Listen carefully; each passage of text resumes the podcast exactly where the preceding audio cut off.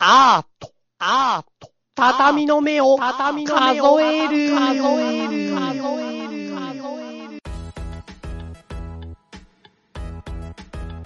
皆さんおはようございます。おはようございます。今日も畳の目を数えるということですが、はいはい。はい、もう5月に入りましたけど、前回4月に出したのかな？んか新年度始まるねみたいなしたっけ？それとも今年が始まるねだっけ？えっとね、うん。どっち、あ、今年だったんじゃない？多分、もしかしたら。こと新年度だった気がするな。あ、4月6日ですね、前回の配信は。あ、はてか配信されてたんだね、あれね。そうだね、3月31日に撮ったやつが前回ですので、まあ1ヶ月ぶりぐらいですかね、約。なるほど。はい。そんな感じですが、この1ヶ月どうでした？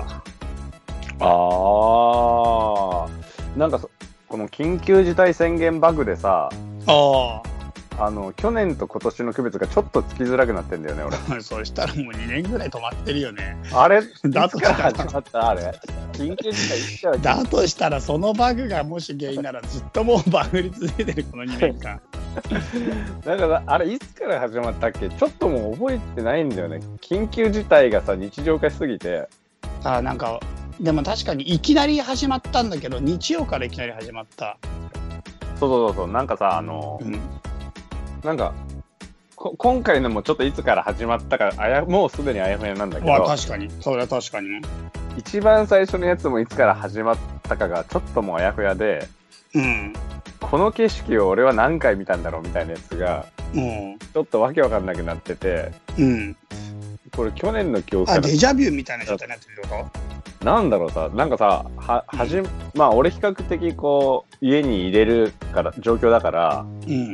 ずっと緊急事態始まる前 から。まあだ変わってないっちゃ変わってないんだよ、確かに。そのうん家に入れる状況だし、うん。で、あとあの、なんだ、イレギュラーな出産とかも続いてたからさ、その、イレギュラーな出産。いなんか大大変そうだったね、なんか。心配になるわ、ちょっと。イレギュラーな出産ってなんか、あれかな、脇の下とかから生まれるシャシャクソンみたいな状態だよね、きっと。それかあれじゃない、あの、妊娠、妊娠すらしてないのに出産したとかじゃない？あそうだからもうぜ必ず宗教の競争並みのやつだよね。イレギュラーな出産はちょっとすごいね。むしろ絶対忘れないやつだよね。忘れないね。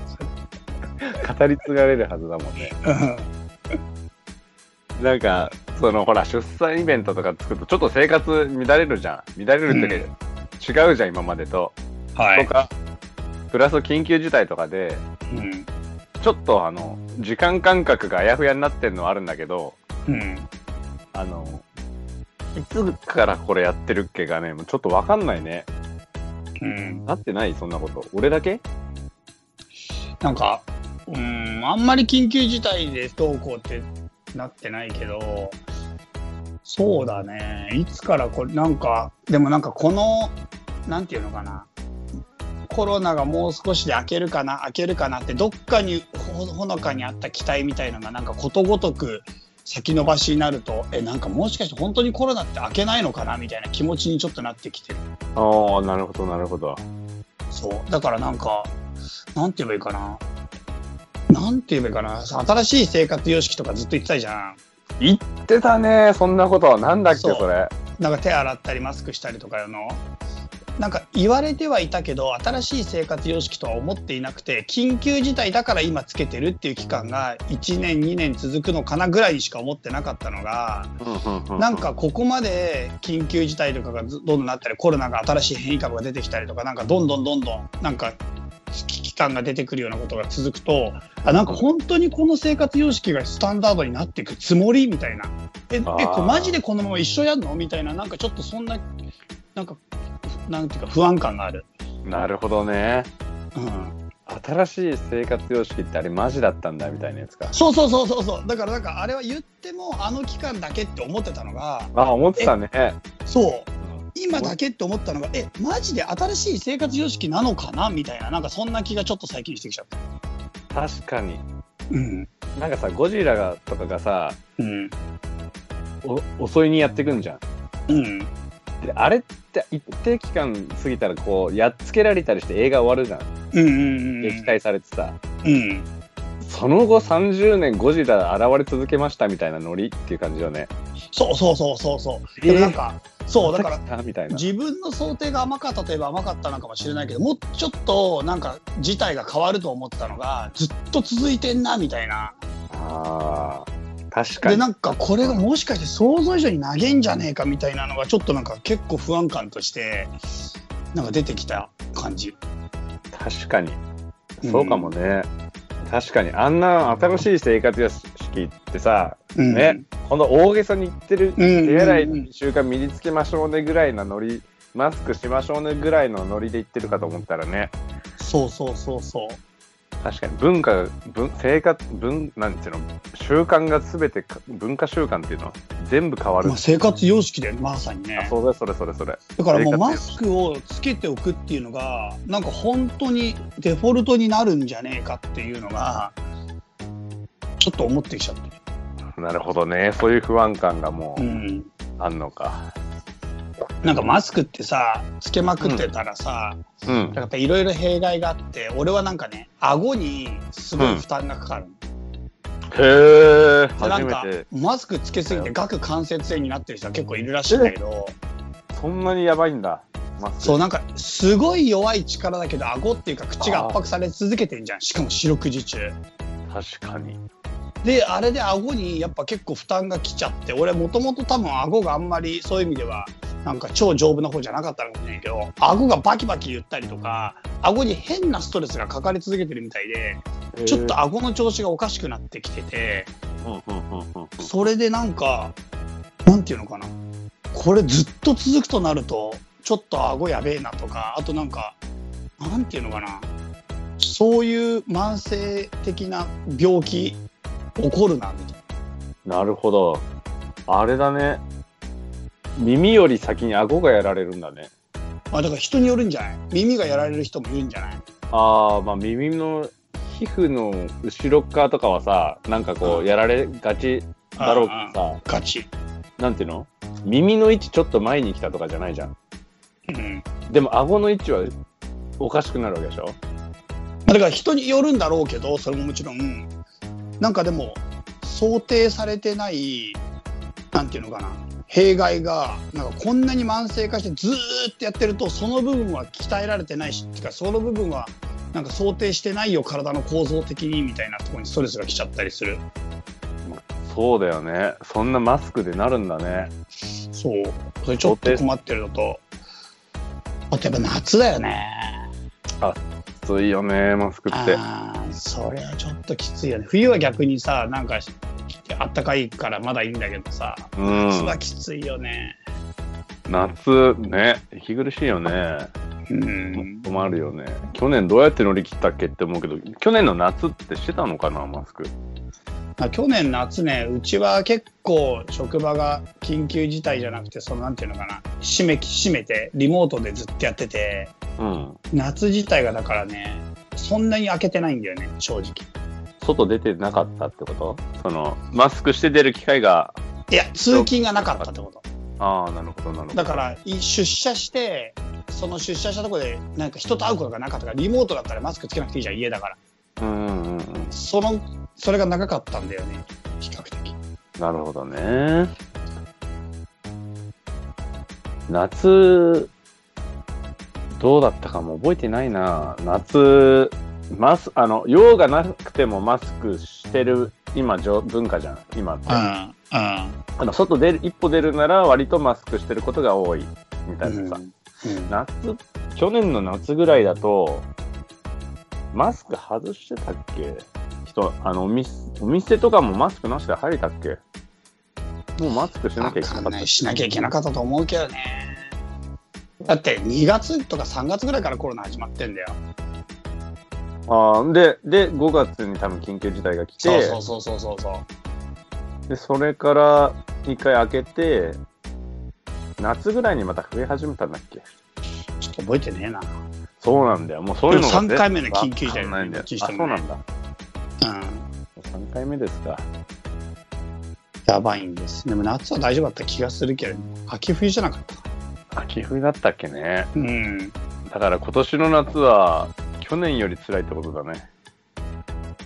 なんかね、あとなんか、やっぱりさ、なんか、マスクしてるのがデフォルトになってくるとさ、うんこ。の、この、この、この前もしかして話かもしんないけど、マスク取った時に、あ、こんな顔だったんだって結構ない？ああ、あるあるある。なんかだからほら、うん。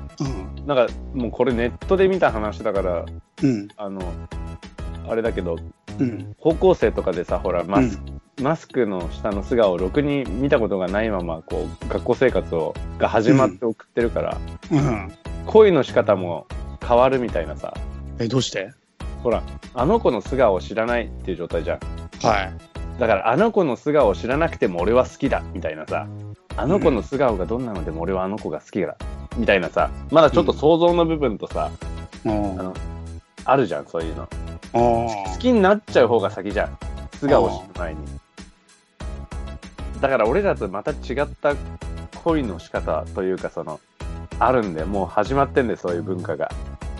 まあでも必ずしも好きな時顔だけで好きになるわけじゃないからね。いや、まあそうだけど、そうだけどさ、なかったじゃん、今までは。だ平安時代とかさ、うん。あとなんだろう。あの、素顔が、女の人がろくに素顔を見せない文化のうん、恋の仕方になるのかな、と同じ感じになるのかななんか俺はでもやっぱりその前も話したかもしれないけどうん。マスクをしてることによって口元がなんか見せない親しい人以外には見せない部分になっていくっていうところに新しいエロスが生まれるんじゃないかなと思って、あ絶対ね、生まれると思うよ。うん、だから、唇を見せる見せないっていうのがすごいデリケートゾーン扱いになってくるんじゃないかなって気がしてんだよね。あと食事をするとかじゃない？うん飯食ってるとこを見るみたいなやつ。あでもそれ絶対そうだなだから三大欲求の中でよく考えてみたらさいそういう意味ではさめちゃくちゃ親しい人じゃないとさ残りの2つありえないのにさ食事だけは誰とでもありえる状態だったのが最後の食事のところまでもめちゃくちゃ親しい恋人関係じゃなきゃ起こらないってことだよね。それいいね。だって、すごいえいいかな？すごい話じゃない？だってあの子の寝顔を見てみたいとかさ、うんあの、その次のやつはちょっと言うの控えとくけど、うんそその、その、さらにそこにあの子の食ってる姿を見てみたいって入るわけでしょ？だからものすごいそここにエロティックスが出てくるんだろうねきっと。すごいことじゃない？今、この時代になってエロスの幅が広がるってすごくない？その、しかも、すごいよ。あの、これだけ時代っていうのはオープンオープンに行く方向なのに、うん。ぐわって一気に狭まって、いきなりそこがエロスになる感じを経験できるのっていいね、なんか。いやだからなんか俺が最近思うのはさマスクが結構さ女子のマスクがさレースのマスクとかさ花柄のとかおしゃれマスクみたいに出てきてるのがさなんかあれ下着化が始まってるなと思うんだよねああ、確かに。すげえそう思うね あ下着化がすでに始まってると思ってでそのうちそんな可愛いマスクを見せるのが恥ずかしいっていうマスクマスクをカバーするマスクが今度出てきてそうなるともう完全にマスク自体は下着扱いでマスクを見られるのが恥ずかしいが次のフェーズなんじゃないかなと思って。ああ、それいいね。あの子の、そう。あの子の下のマスク見ちゃったそうそうそうそうそうなんかあの子の唇をまず今一旦ガードするところからマスクがレースとかおしゃれ化していくとマスク見られるのが恥ずかしい。マスクに私の趣味が出ちゃう。私のマスクが可愛らしいのが恥ずかしいみたいになってくるなるほどね。そうそのマスクをカバーす お男、男、男っていうかさ、まあ、俺らも俺らでさ、る、うん、母親の買ってきたマスクなんかできるかよみたいな話になる。こんなマスクつけてられっかって、母母ちゃんだから白いマスクはやめろって。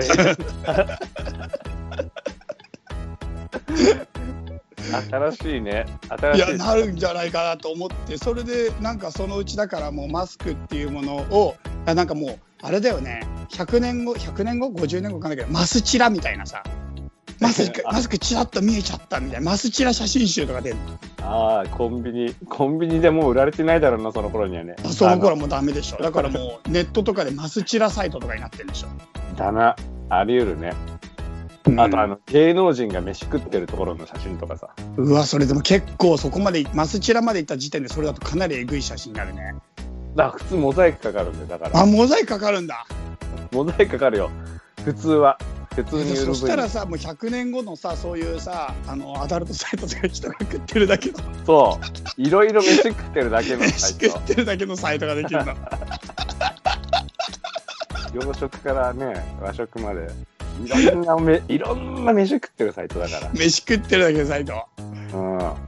あり得るよ。すごいね。なんか常識一気に変わってさそうするとその時代の人から見たらさ俺たちが飯食ってる一緒に食べてるイエーイって写真とか宴会の写真とかはもうさハレンチすぎるね。ああお下劣だよそんなのも。お下劣だよ。お下劣極まりないですよそんなの。そんな写真をアップしてシェアしてたみたいなそんなことやってたの。昔の人そう昔の人やばみたいになるよね。宴会だよ。何それってなるよね。忘年会とかやばいんじゃない？んだからやばいよね。そんなパーティーありえないよねもう感覚的に。うん、新入生歓迎会とかもやばいよ。やばい。それはもうやばすぎる、うん。犯罪犯罪だもん。100年すごいなあなんかすごいそういう意味で時代の過渡期だよなそうだよ、だからそこに立ち会えたっていうのはね、すごいことだと思うよ、俺。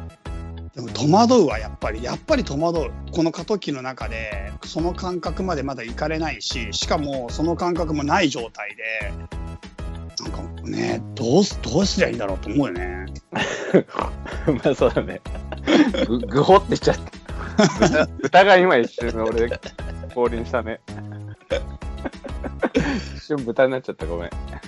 でもなんかエロスってやっぱり干された時に必ず出るよねだから隠されたからで見たくなっちゃうんだよなまあそうだね。隠されたら見たくなっちゃうね。なんか、ちょっと話違うけどさ、うんここでタッションするなとかもさ、張り紙あるじゃん。うんあれ見るとやっぱタッションしたくなるんだよね。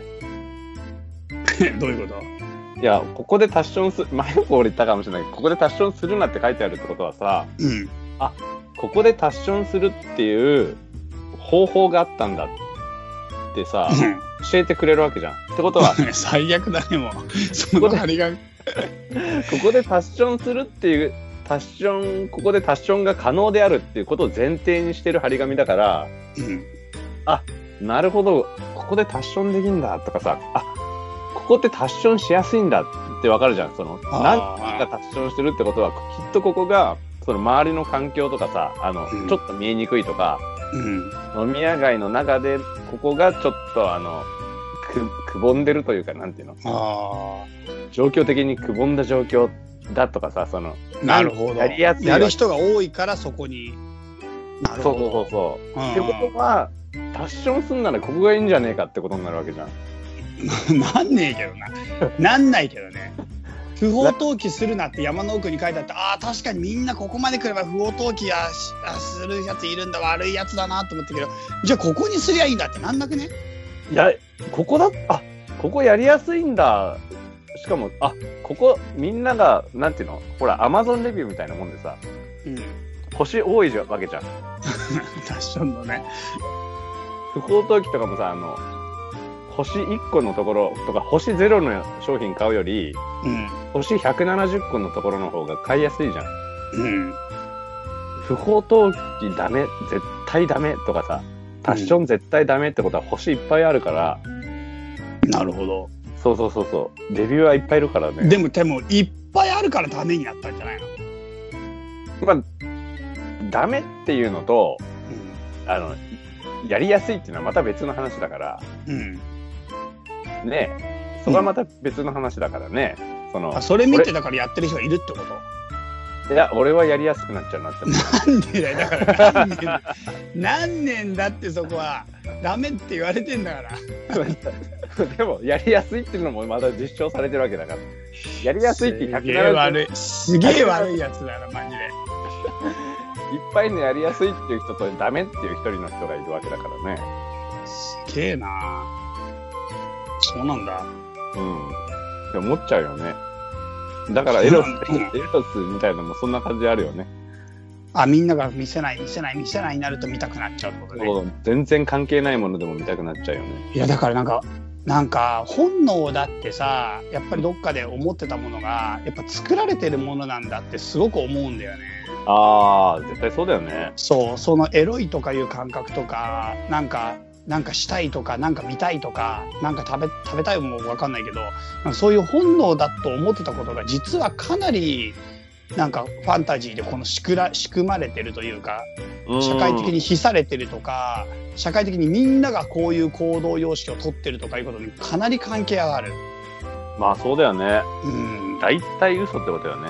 そう。うんそう。だから、なんていうか本能ではないんだよ。多分ほとんど僕らのやりたいこととかが。なんか、うん。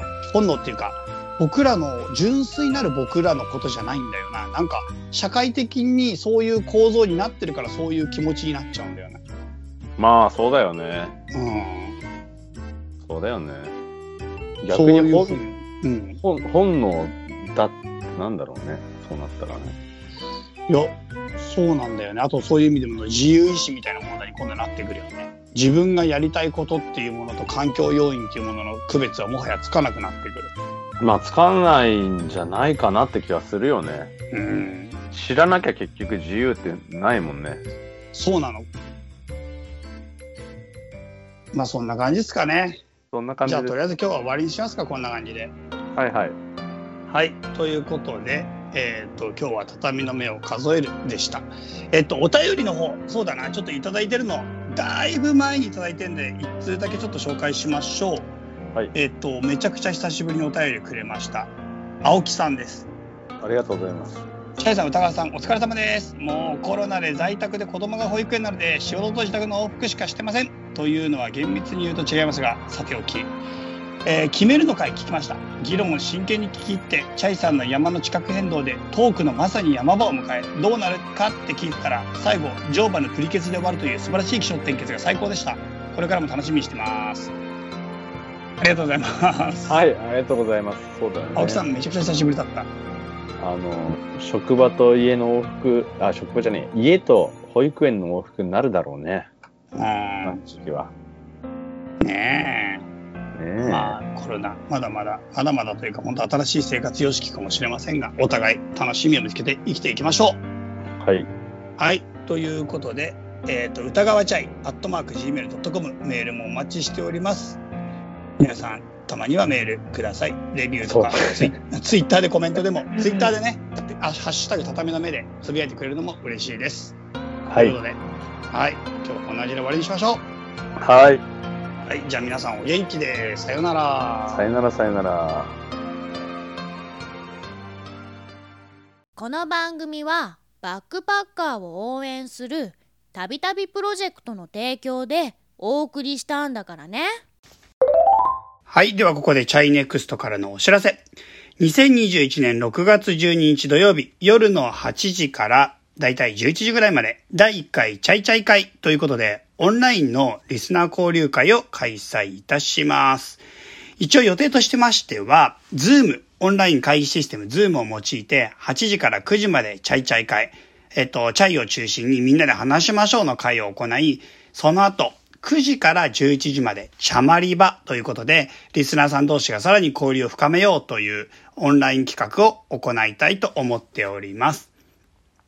えっと、応募の仕方ですけども、参加希望の方は、えー今回の、あの、リンク貼っておきますので、チャイチャイ会リスナー交流会の申し込みということで、お申し込みをぜひぜひよろしくお願いします。参加費は無料です。オンラインでの企画ということで、あの、全国や全世界、皆さんお待ちしておりますので、どうぞよろしくお願いします。